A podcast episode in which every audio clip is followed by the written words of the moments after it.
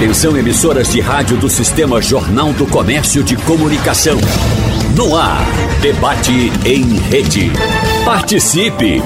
Rádio Jornal na internet. www.radiojornal.com.br Muito mais do que o acesso à água tratada e tratamento de esgoto, os Objetivos de Desenvolvimento Sustentável, ODS, consistem em um plano de ação global sustentável de saneamento. Criado pela ONU em 2015, esses objetivos visam melhorias ambientais, sociais e econômicas para as próximas gerações em todo o mundo. E aqui no Brasil, a gente vai discutindo as metas para o marco do saneamento. Como estamos? Como está a nossa cobertura? O que falta para alcançarmos isso? Quer levar também dignidade para você, aí onde você mora. Para falar a respeito desse assunto que é tão importante e está na vida de todo mundo, nós abrimos espaço no debate da Supermanhã de hoje. Estão participando com a gente aqui no estúdio Tomé França, ele que é secretário de saneamento do Recife.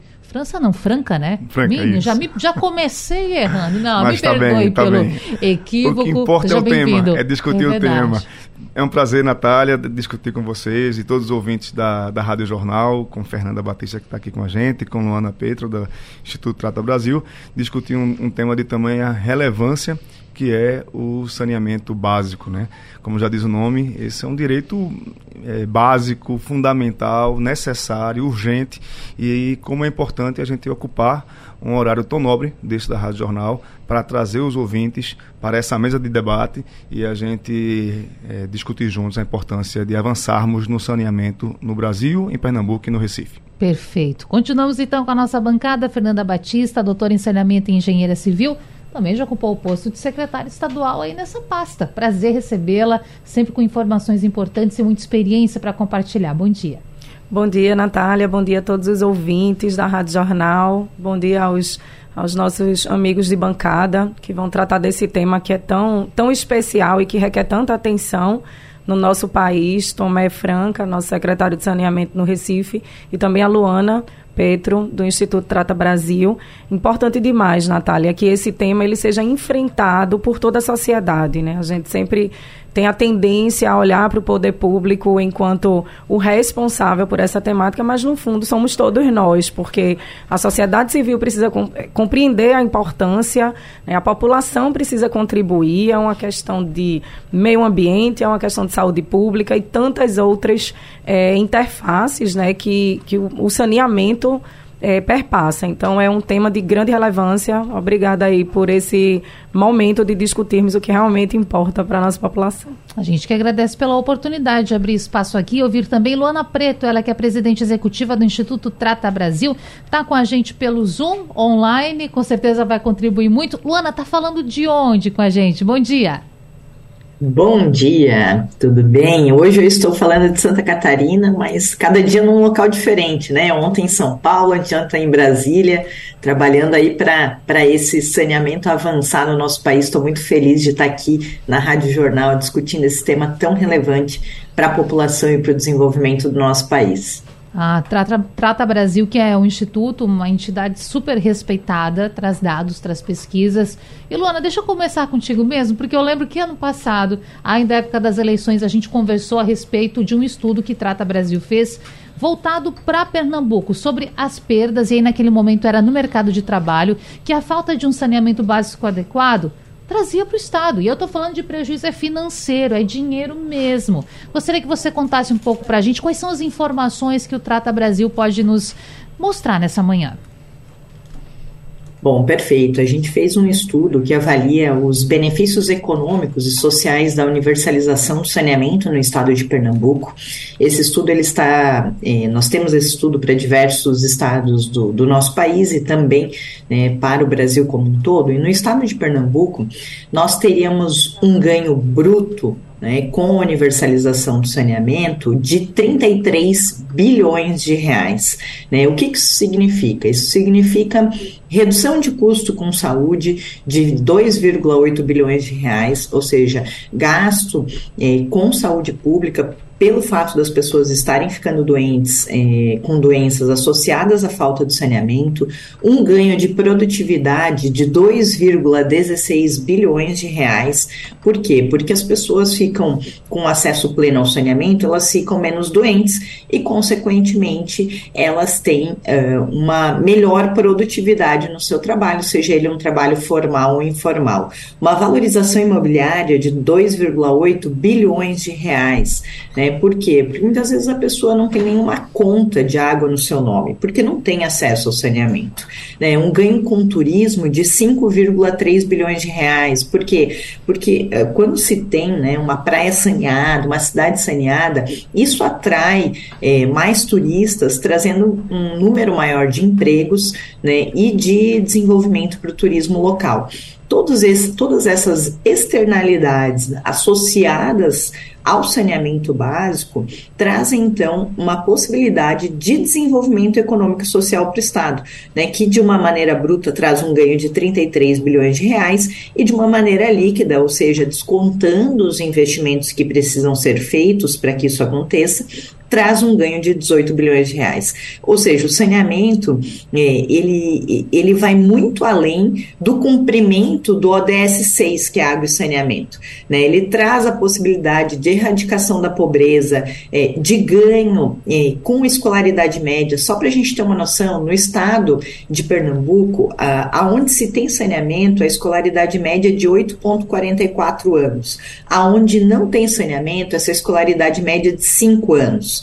A renda média, onde tem saneamento no estado, é de R$ 2.163, aonde não tem é de 420 reais. Então, tudo isso demonstra que a chegada do saneamento traz saúde e, consequentemente, é, a, a a chance né, da população estar mais saudável e de poder se desenvolver com as condições adequadas.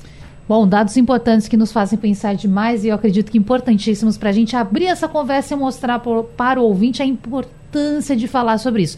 Falando em ouvinte rapidamente, dizer que ele está sempre convidado a participar. Eu vou falar agora o nosso WhatsApp para você mandar sua mensagem, seu áudio, interagir com a gente aqui no debate. 991478520. Repito, 991478520. Fernanda, vamos lá. Anotei aqui, porque são vários números, né, Luana, para que a gente possa falar. Mas eu anotei aqui os, as temáticas: trabalho, saúde, emprego, escolaridade, renda. São tantos pontos que podem ganhar com essa universalização. Por que, que a gente não consegue fazer isso, então? Parece que é tão fácil, parece que vai melhorar tanto a vida das pessoas, mas tem tanta dificuldade para chegar lá. É um, um, uma das coisas que a gente vem discutindo muito, Natália, inclusive é, em Brasília, inclusive com a categoria parlamentar, com os chefes do executivo, é que a decisão política ela precisa ser enfrentada não só a nível de legislação, precisam também que as condições sejam dadas para que essas obras sejam realizadas, essa gestão seja eficientizada. A gente tem no estado, por exemplo, de Pernambuco, uma necessidade de investimento de mais de 22 bilhões de reais para universalizar os serviços de água e de esgotamento sanitário. A gente tem mais de 500 mil pessoas em Pernambuco que dependem do caminhão-pipa todos os dias. E uma pessoa que depende do abastecimento através do caminhão-pipa é, conta com 20 litros de água por dia por pessoa. Com 20 litros você vai beber, cozinhar, talvez tomar banho em alguns dias da semana, porque a quantidade é extremamente inferior ao que a própria ONU recomenda, né, em torno de 140, 150 litros por dia por pessoa né, litros de água. Então, a gente tem severos problemas, seja de necessidade de investimento, né, porque 22 bilhões de reais é, é extremamente significativo. A gente tem, por exemplo, no ano passado, é, a gente teve investimento na área de infraestrutura que foram 2 bilhões na infraestrutura geral. Então, a gente está falando de necessidade de rodovias, a gente está falando de aeroportos, a gente está falando de saneamento, né? E tantos temas que têm que ser enfrentados. Uma das temáticas é a questão financeira. Então, a gente tem a PPP na região metropolitana do esgotamento sanitário. São 7 bilhões e já está no décimo ano. Então, são 7 bilhões esse convênio para levar esgotamento sanitário para 50% da população, em média, que é o que está aí na região metropolitana. É um desafio, o privado precisa ser envolvido, os bancos precisam olhar também essa parte de financiamento e de subsídio, porque a gente também tem a problemática da população que não compreende em sua totalidade a importância da saúde e da questão do meio ambiente e que rejeita também é, mais um aumento de uma conta. O esgotamento sanitário é caro. O, tratar o esgoto é um serviço que é oneroso. Né? Então, essa, essa junção do olhar público e da conscientização da sociedade vai contribuir bastante para que esse tema seja enfrentado. Os subsídios precisam ser avaliados, porque né, é um setor que a gente tem capilaridade, que a gente consegue atender grande parte da população. A gente tem muitos problemas no norte e no nordeste, nas regiões que são mais pobres. Isso, enquanto política regional, também precisa ser enfrentado em Brasília, porque senão a gente não, não muda esse jogo. A gente não consegue vencer essas etapas, seja é, por falta de decisão, seja por falta de projeto, de recurso ou mesmo de envolvimento da sociedade. Né? E lembrando também das categorias. A gente tem essa política de gênero, mais de 2 milhões e meio de mulheres estão não tem banheiro em casa. A mulher que não tem banheiro em casa, ela tem uma renda mais de 60% inferior do que a que tem banheiro. Então, é tudo atrelado, né? Como a, a Luana comentou, o impacto na economia, o impacto na, nos indicadores sociais, taxa de mortalidade infantil, índice de desenvolvimento humano, tudo isso é impactado pela falta d'água e pelo, pela falta também da coleta e tratamento de esgoto e precisa ser enfrentado conjuntamente, né? Para que a gente não fique a cada 10 anos renovando o prazo da universalização desses serviços e vendo, né, é, essa temática prejudicar a vida de tantas pessoas. Importante. E falando em universalização, para aquele ouvinte que está tentando entender daquilo que a gente está falando, secretário Tomé, lembrar que há sim um marco de saneamento no Brasil, há um prazo para 2033, para se até 2033 se alcançar um nível que seja considerado mínimo de levar esse serviço para todo mundo. E rapidamente, antes do senhor falar, me permita trazer aqui uma informação de que no Brasil, 100 milhões de pessoas não têm acesso à rede de esgoto e 35 milhões vivem sem água potável. Puxando para a nossa realidade, Pernambuco, 30,8% da população estadual tem serviço de coleta de esgoto. Ou seja, quase 70 aí não tem. Enquanto 83,5% tem acesso à água. Está faltando gente aí também. Por isso, é um desafio grande. Eu quero saber, secretário, como principal município, a principal cidade do estado, a maior, tem se preparado para chegar nessa meta? Então, é, primeiro falar um pouco dessa questão do ODS, né, que, que Luana falou, os Objetivos do Desenvolvimento Sustentável, para que o, o ouvinte da, que está nos escutando possa entender. A Organização das Nações Unidas, ou seja, isso é um debate que acontece no mundo todo, não é só no Brasil. Ela é, traçou 17 objetivos para o desenvolvimento sustentável das nações, de todos uhum. os países do mundo inteiro. E entre esses objetivos, que devem ser alcançados até o ano de 2030, tem o ODS 6, o Objetivo do Desenvolvimento Sustentável 6, que é que trata da questão da água e do saneamento. Então, o mundo inteiro está preocupado para que até 2030 as pessoas tenham acesso à água potável, ao saneamento, a uma qualidade de vida que é refletida no acesso ao saneamento básico. Né? Então, é, dos outros 16 é, objetivos sustentáveis, em todos eles, o ODS 6, o saneamento vai perpassando, porque fala sobre questão de educação, questão de saúde, questão de desenvolvimento econômico. E como eu posso falar de desenvolvimento econômico, de geração de emprego e renda num, num município ou num bairro que não tem acesso à água, que não tem acesso ao esgoto tratado? Né? Como eu vou gerar ali um, um pequeno comércio, como é que eu vou ter uma clínica, como é que eu vou ter um pet shop num bairro onde não existe acesso acesso à água, não existe acesso ao saneamento. Como é que aquelas pessoas vão poder lavar a sua casa, vão poder sair, tran sair tranquilos para poder ir para o seu trabalho e deixar os seus filhos em casa num, num local onde não tem saneamento? Como uma pessoa que mora numa casa que não tem água vai tratar de um, de um familiar que está doente, por exemplo? Então, quando a gente fala de saneamento, como Luana é, falou já aqui inicialmente, e Fernanda também, a gente está falando de questões muito mais práticas no dia a dia das pessoas porque a cultura do setor é um pouco conservadora. Né? A gente, em qual ponto conservadora? A gente pensa assim, exemplo, na política, né? Uhum. É muito comum dizer assim, não, é, saneamento é uma obra que é enterrada e que não dá voto. Né? Então a gente tem que desmistificar um pouco essa, esse pensamento é, no, no, imaginário político e no imaginário das pessoas também. Saneamento, ele reflete na educação, reflete na saúde, reflete no desenvolvimento econômico, reflete na questão de gênero. Porque quando alguém adoece em casa, quem é que normalmente fica com o idoso doente ou com a criança doente? É a mulher. Quando a mulher fica em casa, ela precisa faltar ao trabalho ou precisa faltar a sua formação, a qualificação que ela venha a fazer e diminui a sua renda. Então a mulher ela é impactada pela falta de, de, saneamento. Então, são questões muito práticas que ficam, às vezes, em paralelo da discussão, e a gente, às vezes, fica discu discutindo a questão da obra em si, né, da, do, do, assentamento de tubos, né, que muitas vezes causa transtorno, porque você, uma obra de saneamento é você fazer uma escavação na rua do cidadão, ficar por alguns dias ali aquele transtorno na frente da casa dele, e ele achando, inclusive, que a casa dele já está saneada, porque muitas vezes ele liga a, o, o esgoto dele na drenagem, empurra o, o, esgoto dele para o rio e acha que aquilo está resolvido, porque na cabeça das pessoas também, a Fernanda falou muito bem, é, o, o, saneamento é tratar assim, preciso empurrar isso para longe da minha casa. Uhum. Se estiver longe da minha casa, está resolvido, né? Mas não é bem assim. A gente vê aí a poluição dos rios no Brasil todo, no mundo inteiro, nas, nas grandes cidades. Então, Tratar do ODS 6, que Luana falou, não é tratar apenas de água é, esgoto, mas é tratar de uma série de políticas que são transversais a política do saneamento. É, no Recife, a gente falando dos números da cidade do Recife, hoje mais ou menos 800 mil pessoas não têm acesso à água potável e cerca de 600 mil pessoas não têm acesso ao esgoto tratado. É um, um déficit muito grande. Mas essa desigualdade do saneamento, ela não acontece aqui na cidade. Ela é uma desigualdade é, no Brasil todo, é uma desigualdade regional. Né? Se nós é, formos analisar os estados do Sul e Sudeste, eles estão estão é, com uma infraestrutura de saneamento mais avançada do que os estados do Norte e do Nordeste.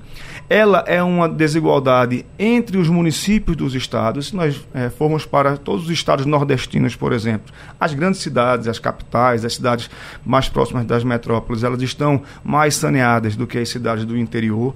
É uma desigualdade dentro dos municípios, porque os bairros é, mais nobres estão mais saneados do que os bairros menos nobres, e é uma desigualdade dentro do, do bairro, né? Quando é, a mulher, por exemplo, ela é afetada mais do que o homem, a criança é mais afetada do que o adulto, o idoso é mais afetado do que o adulto, então é uma desigualdade escancarada no setor de saneamento. E nós precisamos avançar nessa política. Né? O marco do saneamento, essa legislação, a Lei 14.026 de 2020, trouxe esse debate aí é, para a mesa, né? para a mesa dos políticos, para a mesa dos empresários, para a mesa da sociedade, do terceiro setor, mas nós precisamos acelerar o passo, porque se nós considerarmos que nós estamos aí com 50% né, do nosso país saneado e nós só temos 10 anos para 2033, a gente tem que fazer em 10 anos tudo o que nós fizemos Até em hoje. todo o tempo. Então, essa velocidade é, não pode ser a mesma. E o município não consegue alcançar esse passo sozinho. Claro. A gente precisa de uma política é, pública mais ampla, uma discussão mais ampla, para que estas desigualdades, sejam as desigualdades regionais, sejam as desigualdades entre estados e as desigualdades que existem assim mais próximas da gente, sejam enfrentadas. Então a gente precisa de mais recursos para o Nordeste, a gente precisa de mais recursos para as cidades do interior, a gente precisa de políticas públicas que favoreçam essa desigualdade para atender a saúde da criança, a saúde da mulher, os cuidados de gênero também que precisam ser enfrentados.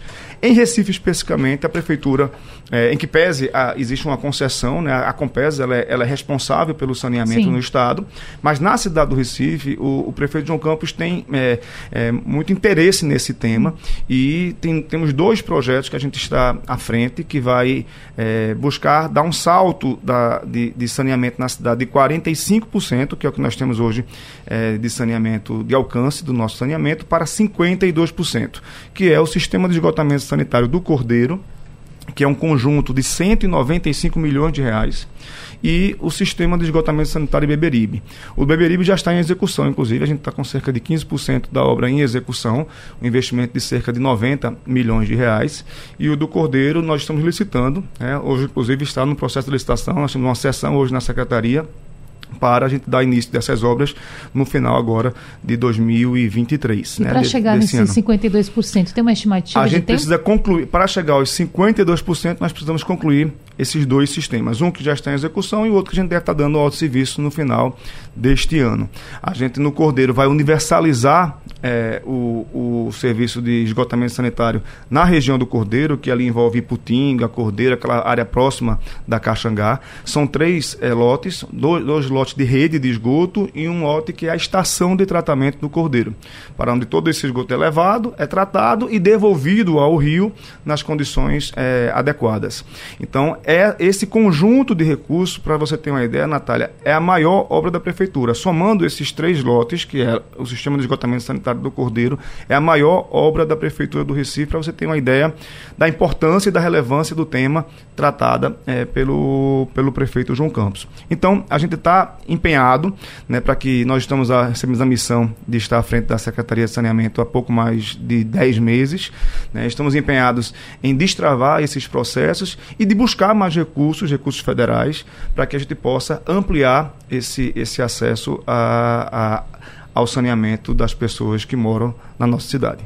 Hoje o nosso tema é saneamento e desenvolvimento sustentável. Gente, se vocês aí do outro lado estão aprendendo bastante, ouvindo muitos dados importantes, eu aqui também. E é um prazer recebê-los nessa manhã para a gente levar esse conhecimento. Luana, quero voltar com você, que está representando o Trata Brasil, para a gente falar de fato desses caminhos. Como conseguir esse recurso para poder ampliar o serviço que é ofertado? E aí nós podemos entrar em, por exemplo, privatização. Será que esse é um caminho acessível, positivo? O que, que você acha?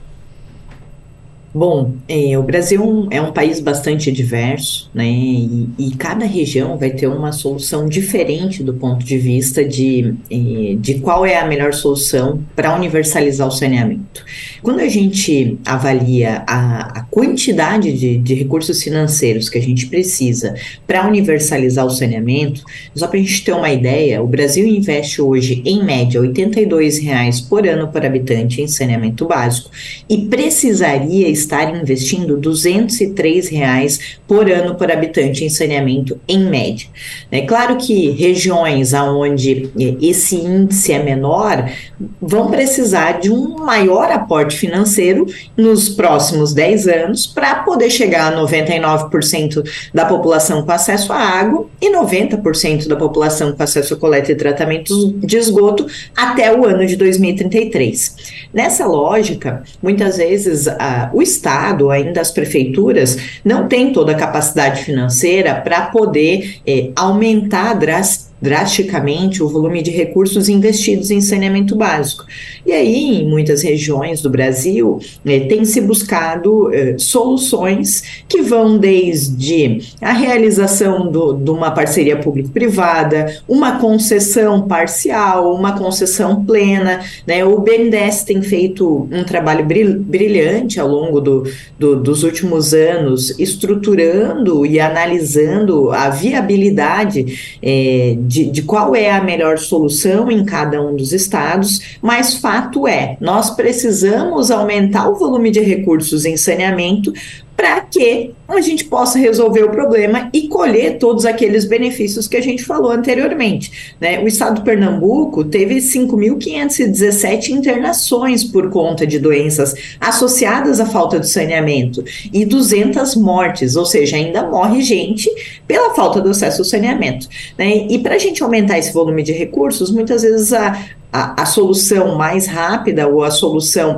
é, viável do ponto de vista econômico-financeiro é a busca né, de uma parceria com a iniciativa privada. Obviamente que é, a solução precisa ser estudada em cada caso né, e, e, a gente precisa ter uma regulação forte que cobre né, do Estado, das prefeituras, o avanço em relação aos índices de saneamento e a eficiência da operação é, desse processo. E o Ministério Público já tem feito isso, né, já tem cobrado é, o, o que, que cada, cada estado, cada município está pensando, porque não adianta a gente chegar lá em 2033 e descobrir que nada foi feito no ano de 2023. A gente precisa tomar uma atitude agora para que dê tempo de se fazer os projetos, as obras, e então a população possa ter acesso a esse serviço até é, o, deadline, digamos, né, da, do cumprimento dessa meta, que é 2033 ou ainda 2040, como prevê a Lei 14026. E eu quero insistir nesse assunto com Fernanda e com Tomé aqui no estúdio, porque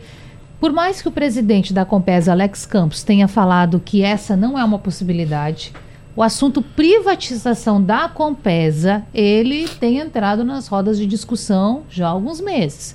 E não é de agora, né, senhores? Esta possibilidade, ela já é levantada há muito tempo. Inclusive, vai ter uma audiência amanhã, uma audiência pública na Câmara de Vereadores do Recife, para falar desse tema e mais um, inclusive. A Jornal até hoje fez uma enquete no seu Instagram para ouvir das pessoas, do usuário, do morador, da comunidade, qual é a sua opinião? Privatiza ou não privatiza? Aí as respostas são adversas, o nosso ouvinte pode ir lá conferir no Instagram da Rádio Jornal. Mas, secretário Tomé, quero saber. Claro que o senhor agora representa aqui o Recife, mas aí, é o caminho? Natália, se o próprio presidente da Compesa está hum. descartando a hipótese né, de privatização da empresa, então a gente entende que essa, essa hipótese está fora de debate. É, o que eu acho que é importante a gente registrar é que a água é um direito fundamental das pessoas, reconhecido pelas Nações Unidas.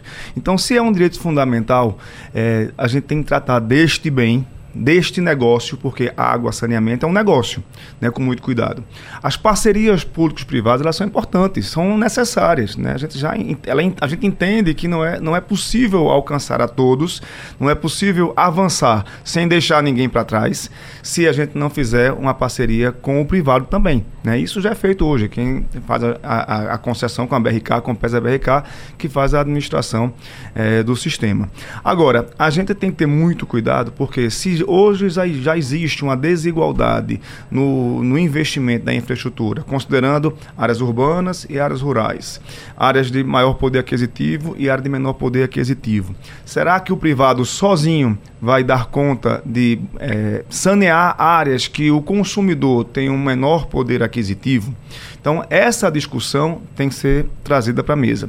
Uma outra discussão que a gente precisa também trazer é, é, com relação à, tarifa social. Hoje nós temos aí cerca de 100, 200 mil pessoas que, né, no estado de Pernambuco que pagam a tarifa social, uma tarifa reduzida. São aquelas pessoas que não têm condição de pagar a tarifa cheia, a tarifa é, padrão, né, é, comercial, e pagam uma tarifa social. Mas nós temos em Pernambuco um milhão de habitantes cadastrados no CAD único. São aquelas pessoas que têm uma baixa, uma baixa renda e que precisariam estar alcançadas pela tarifa social. Elas não têm condição de pagar uma tarifa comercial. E como fazer que, é, com que essas pessoas tenham acesso à água? Água que sejam adimplentes né, com o serviço, porque as pessoas querem pagar suas contas. Ninguém sai, é, amanhece o dia e diz assim: olha, hoje eu não vou pagar tô minha conta de água, não estou afim de pagar água, não estou afim de pagar luz, não estou afim de pagar meu pacote de, de plano de internet. As pessoas querem ser adimplentes, as pessoas querem honrar os seus compromissos. As pessoas, na sua natureza, elas são honestas, elas são do bem e querem fazer isso, mas tem que ter as condições para fazerem isso. Então, o, o CAD único hoje em Pernambuco alcança um milhão de pessoas e nós só temos é, 100 mil pessoas é, que que, que tem um direito à tarifa social, é importante lembrar que está em discussão no Congresso Nacional um, a criação de um fundo, um fundo de saneamento, que vai inclusive subsidiar é, essa tarifa social para as concessões. Inclusive, quem é o relator desse, desse, desse projeto é um pernambucano, o deputado Pedro Campos. Hum. Ele é o relator desse, desse projeto. E a gente precisa trazer soluções para enfrentar os desafios, que são imensos. Né? Então, fazer com que as pessoas tenham condição de pagar as suas contas, colocar as pessoas que precisam dentro da tarifa social e trazer investimento do privado. É necessário. Privatização, eu acho que ainda não é o momento, mas é, vamos trazer as, as soluções que reúnam é, mais atores né, para esse processo e trazer sim o privado através de parceria público-privada, que é diferente de privatização, para poder a gente alcançar essas metas do, do marco do saneamento. Quero saber também a opinião de Fernanda Batista, até porque deixa sempre muito claro aqui para o ouvinte, Fernanda, que a gente quando traz esse, esses dados, que como, por exemplo, eu falei no bloco anterior, que Quase 31% da população aqui no estado tem serviço de coleta de esgoto, por exemplo, que é um número bastante baixo e preocupa. Muitas vezes o ouvinte acha que a gente só gosta de dar notícia difícil, triste e a tragédia. Não, a gente quer parar de trazer esse dado aqui para poder ter a possibilidade de trazer um dado melhor, mais positivo. Estamos avançando. Então, quero saber de você se privatização, se PPP, o que, que você acha que é importante fazer para conseguir alcançar essa melhora? Sim, a gente tende a, a, tratar da questão financeira e econômica como um único grande desafio. É um dos grandes desafios na área de saneamento, com certeza, e trazer recursos do ambiente privado ajuda nessa velocidade de expansão da infraestrutura. Mas o ambiente privado tem as finalidades lucrativas. Então, é, é, isso precisa ser muito bem regulado e fiscalizado. Então, privatizar 100%, parcialmente, né, parte disso, isso tem que ser enfrentado, isso tem que ser pensado pela gestão pública. Por quê? É fato que toda a sociedade pernambucana entende e concorda que a gente precisa eficientizar os serviços, que a gente precisa trazer mais tecnologia, que a gente precisa ampliar a capacidade de investimento. É, é, a Luana comentou que 86 reais é investido por habitante ano.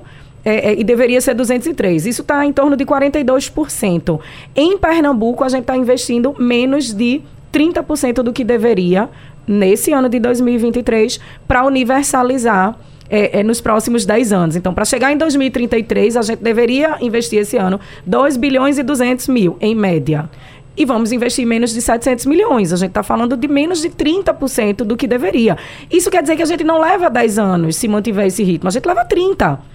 Então, assim, a gente vai esperar 30 anos para que esse tema seja equacionado, para que o ODS 6 da ONU seja cumprido, ou a gente precisa, de fato, enquanto sociedade, é, tratar com mais veemência, insistir, cobrar pela solução que for, seja privatização total ou parcial, né? Ou seja, uma própria, uma própria rediscussão sobre o papel da companhia, que tem excelentes profissionais. A gente tem é, é, profissionais que são doutores é, na prática, né? De cuidar de sistemas, de, de modernizar esses sistemas que antes eram únicos e hoje são é, partidos para justamente quando você for resolver um vazamento de água, não parar o bairro inteiro. A gente hoje tem equipes especializadas no atendimento dos morros, porque mais da metade do Recife, né, da população do Recife, está nas áreas de morro. Isso precisa ser tratado diferente, porque a segurança, porque o aproveitamento da água, porque por causa dos riscos de desabamento, né, de desmoronamento, é, tudo isso precisa ser tratado de forma diferente pra, em cada local que a gente esteja. Então, eficientizar é uma necessidade que toda a população é, pernambucana é, é, enxerga e concorda. A gente também precisa, às vezes eu digo assim, que é, a gente tem a tendência a a valorizar coisas que são supérfluas e a negligenciar o que é essencial. Então, uma vez cheguei numa comunidade rural para dar uma ordem de serviço de água. Uhum. Né? Mais de, de 200 famílias viviam andando 3,5 km, 4 km para pegar água, mulher com balde na cabeça, com o menino do lado, senhor, enfim, a vida inteira nesse formato. E eu levei três horas para chegar nessa comunidade, em Itaíba, no Agreste Pernambucano. E quando eu cheguei lá, alguém pegou meu celular e disse: com licença, é que eu vou conectar o Wi-Fi. E eu levei um susto. Como assim? A gente não tem água e tem Wi-Fi nesse distrito rural. Né? Então, assim, a própria sociedade, ela muda a percepção do que deve cobrar, de como deve viver. A gente se acostuma, às vezes eu digo assim, o nordestino, é, nós somos corajosos e trabalhadores, né? mas às vezes a gente se acostuma com o mau cheiro de viver no lixão. Não podemos. A gente tem a transposição de São Francisco que precisa ser utilizada. Não adianta uma obra de 13 bilhões, 14 bilhões que o governo federal fez, se essa água não chegar na casa das pessoas. Entende? Então, assim, a realidade da gente precisa ser modificada, porque hoje a gente tem racionamento de água onde tem água, naturalmente, e onde não tem água. O racionamento precisa ser enfrentado. A gente não pode tratar o racionamento de água como algo normal, né? Quem tem água todo dia, que falta lá água no, na sua casa, no seu prédio, num turno, acha ruim. Meu Deus, fiquei um turno inteiro sem água. E quem fica 30, 40 dias no interior sem água? Que guarda água numa caçamba, que a água não tem nem quantidade nem qualidade, e essas pessoas sobrevivem nesse formato. Isso precisa ser enfrentado, a gente precisa colocar mais empatia no setor de saneamento, no Brasil inteiro, porque a gente não pode né, ter condições de dar bilhões de subsídios para diversos setores econômicos, para o polo automobilístico, para qualquer setor industrial, de serviços, enquanto a gente tem 30 milhões de brasileiros que não têm nem água, nem esgotamento sanitário. É urgente, né, Luana? A gente precisa falar disso para ontem, assim como o Trata Brasil já faz. E Fernanda Batista trouxe um dado agora super importante, falando sobre nessa média de investimento que você falou, Luana, que se faz no Brasil por brasileiro para ter o saneamento, que em Pernambuco está abaixo. Eu quero saber no restante do Brasil. Como é que está isso para a gente também entender como é que está essa questão macro e outra? Dá tempo para a gente correr atrás do prejuízo ainda para chegar em 2033 tendo a certeza de que o maior número de pessoas vai ter acesso a esses serviços? Bom, nós temos uma desigualdade eh, social no país muito grande e isso se reflete no saneamento básico também. Então, por exemplo, na região norte, apenas 60% da população tem acesso à água e 14% eh, tem acesso à coleta e tratamento de esgoto e são investidos eh, 50 reais por ano por habitante. Né? Se a gente for olhar a região norde eh, nordeste, que é a, a, região na qual vocês estão inseridos, esse investimento médio é de 64 reais por ano por habitante. A cidade de São Paulo investe 200 reais por ano por habitante. Né? Então, é, nós temos uma desigualdade muito grande. Temos estados como Rondônia que investe cinco reais por ano por habitante. Então, como é que a gente vai mudar uma realidade se o investimento se traduz em obra, que se traduz em um maior percentual da população com acesso ao serviço, se nós temos é, estados do nosso país que investem é, menos de, de 5% do que deveriam estar investindo. Né? E aí, é, se a gente olhar o nosso deadline, que é 2033 ou 2040, quem está mais atrasado, ou seja, quem tem os piores indicadores, é, te, deveria estar investindo muito mais para poder correr atrás do prejuízo e poder chegar em 2033 ou ainda 2040 com a universalização do acesso. Infelizmente, no nosso país, a gente vê a realidade inversa. Né? Nós vemos os estados da região sudeste, principalmente, investindo muito mais, com uma média de investimentos aí de 126 reais por ano por habitante, no caso de São Paulo, do Paraná, né? e que são estados que já têm mais de 80% de coleta e tratamento de esgoto, e a gente vê né, a região norte, que é a, pior região em termos de saneamento básico, com investimento médio de 50 reais por ano por habitante. Então, a realidade é, para a gente conseguir atingir as metas do marco, é, a gente precisa tomar um, uma atitude hoje, né? Ou seja, é, no ano de 2023, pensando que quem está mais atrasado precisa investir mais para poder chegar lá em 2033 ou 2040 com essa solução. Quanto mais a gente demorar para mudar essa velocidade né, de investimento e de priorização do tema do saneamento básico, mais difícil vai ser alcançar. Acho que o que foi dito é, é uma realidade muito grande. A gente precisa entender o quanto a gente está investindo hoje e, e, fazer uma projeção futura. Se eu estou investindo hoje no estado do Pernambuco 30% do que eu deveria estar investindo, eu vou demorar 30 anos para universalizar, vou demorar 30 anos para ter o retorno do ponto de vista social que a gente quer, que é a, a maior escolaridade média, que é a Dona Maria né, tendo possibilidade de, de, de, trabalhar fora, que muitas vezes ela não teve, de ter a possibilidade né, de ter uma renda maior e muitas vezes não depender apenas do seu marido para ter a sua a, a, renda da sua família. Né? Então é, é realmente uma, um, uma mudança que, que vai atingir várias gerações. Se uma criança é, tiver uma escolaridade média maior, tiver uma melhor nota no Enem e conseguir entrar numa faculdade que ninguém da família conseguiu, essa criança vai ser o ponto fora da curva que vai trazer toda uma geração para uma nova realidade. É essa nossa lógica de raciocínio que a gente tem que ter. Mas para que essa criança possa ter esse desenvolvimento,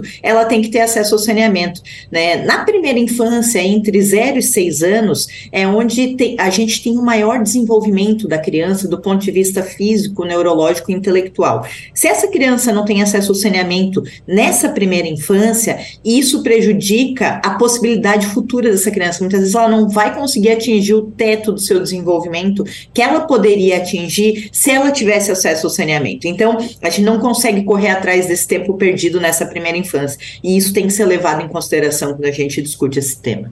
A gente vai quase se despedindo por aqui, mas eu gostaria ainda de ouvir um pouco nossos convidados para que a gente possa fechar esse tema tão importante, relevante, com tanta contribuição social aqui nessa manhã. Quero já agradecer a todos. Tomé Franca, secretário de Saneamento do Recife. Eu quero saber o orçamento, se possível, rapidinho, o orçamento da pasta aqui dentro dos recursos municipais. E a gente sabe que já está sendo começar, já, já se deu início essa preparação para o próximo exercício 2024. Como é que vai ser o orçamento? Perfeito, Natália. Agradeço a pergunta, porque a gente falou aqui dos desafios, mas vamos também falar um pouco de solução. Sim. Né? E a Prefeitura da cidade do Recife tem feito, como eu disse, investimentos importantes nessa área. Nós temos aí previsto cerca de 400 milhões de obras aqui na cidade do Recife para especificamente para o saneamento, o tratamento do esgoto, coleta e tratamento uhum. de esgoto. Porque você sabe que é, saneamento vai além disso, né? Tem a questão da água, tem a questão da drenagem, mas eu estou falando dos resíduos sólidos, mas eu estou falando especificamente de coletar o esgoto na casa do cidadão, tratar e devolver ele ao meio ambiente de maneira adequada. 400 milhões de reais. Quais são esses investimentos? 200 milhões no sistema de esgotamento sanitário do Cordeiro, que vai atender o bairro do Cordeiro, Iputinga, Torrões, Engenho de, do Meio, toda a população deste bairro, destes quatro bairros, dessas comunidades, serão atendidas 100%. Haverá a universalização do saneamento básico no bairro do Cordeiro, Iputinga, Torrões e Engenho, Engenho do Meio. A maior, o maior conjunto de investimentos que a Prefeitura está fazendo em qualquer obra da cidade. 195 milhões para que transforme a qualidade de vida dessas pessoas. E aí é, nós vamos atender aí diretamente é, cerca de 60 mil pessoas. E só para dizer, nós já iniciamos essa obra, essa obra na gestão do prefeito João Campos, já avançou 30 quilômetros de rede de coleta e nós vamos fazer mais é, 88 quilômetros de rede de coleta para poder é, universalizar nessa região. E Beberibe, que é, já está em execução, uhum. 15% de execução, são 90 milhões de reais investidos no bairro de Dois Unidos, Beberibe, Porto da Madeira e Linha do Tiro.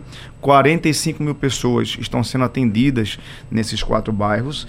Nós temos, além do investimento da coleta e do, do esgoto que leva para a estação de tratamento Minerva, que já está em funcionamento, a gente também tem a construção de duas pontes, né, que, são, que é um investimento de 20 milhões de reais, uma sobre o Rio Morno, que é ali próximo ao antigo centro de treinamento do Santa Cruz, no bairro de Beberibe, e uma outra mais à frente, por cima do Rio Beberibe, né, que também vai facilitar a mobilidade urbana, que vai facilitar a integração dos bairros, está dentro desse conjunto de um programa de saneamento integrado, que, é, que envolve não só a coleta e o tratamento do esgoto, mas também a urbanização da área. A gente fez uma grande avenida que o prefeito já, já inaugurou à margem do Beberibe, Beberibe, ali no, do lado do Recife, né, de quase 2 quilômetros de, de, extensão, já foi inaugurado, urbanizado, com ciclofaixa. Então, são investimentos que, que o prefeito João Campos tem feito especificamente na pasta de saneamento. A gente tem muito orgulho de participar dessa gestão. É, eu não quero aproveitar o tempo para fazer uma propaganda, mas fazer um reconhecimento que a gestão hoje do Recife tem obra em todo canto da cidade. Onde você anda pelo Recife, tem obra. Tem obra no Morro, tem obra na, na Avenida Boa tem obra no Cordeiro, tem obra na Zona Norte, tem obra na Zona Sul, Zona Leste, Zona Oeste. A Prefeitura do Recife está fazendo cinco pontes. A, a, última ponte que, que foi feita na cidade tem 20 anos. Né? Então, assim, eu acho que a gente é, dá muito orgulho trabalhar numa gestão que está atenta às necessidades da população e tem feito as entregas que o Recifense precisa e que merece. E no saneamento não está sendo diferente, não. E a gente vai ficar daqui, deste lado, assim como ouvinte, aguardando também essa conclusão, porque sabe, né, secretário, que muita gente precisa disso. A população precisa acompanhar a obra, cobrar, hum. né, mandar mensagem, cobrar que a, que a coisa a coisa seja feita e que seja bem feita, né? Porque depois é, quem vai usar é a população. Obrigada, secretária. Até a próxima. Também quero agradecer a Fernanda Batista, também a Lona Preto. Uma honra tê-las aqui nessa manhã na Rádio Jornal. E voltem. Lona, quando estiver aqui pelo Recife, por gentileza, vem para cá para a gente fazer esse encontro ao vivo, presencial. Legal, muito obrigada, gente. Foi uma honra estar aqui com vocês. Obrigada, viu, Fernanda? Obrigada a, a, você e a todos os ouvintes. Um grande abraço. Bom, gente, eu preciso lembrar você, nosso ouvinte, que esse debate fica salvo lá no site da Radional Naba de Podcasts. E amanhã a gente se encontra de novo. Até lá. Sugestão ou comentário sobre o programa que você acaba de ouvir, envie para o nosso WhatsApp 99147 8520.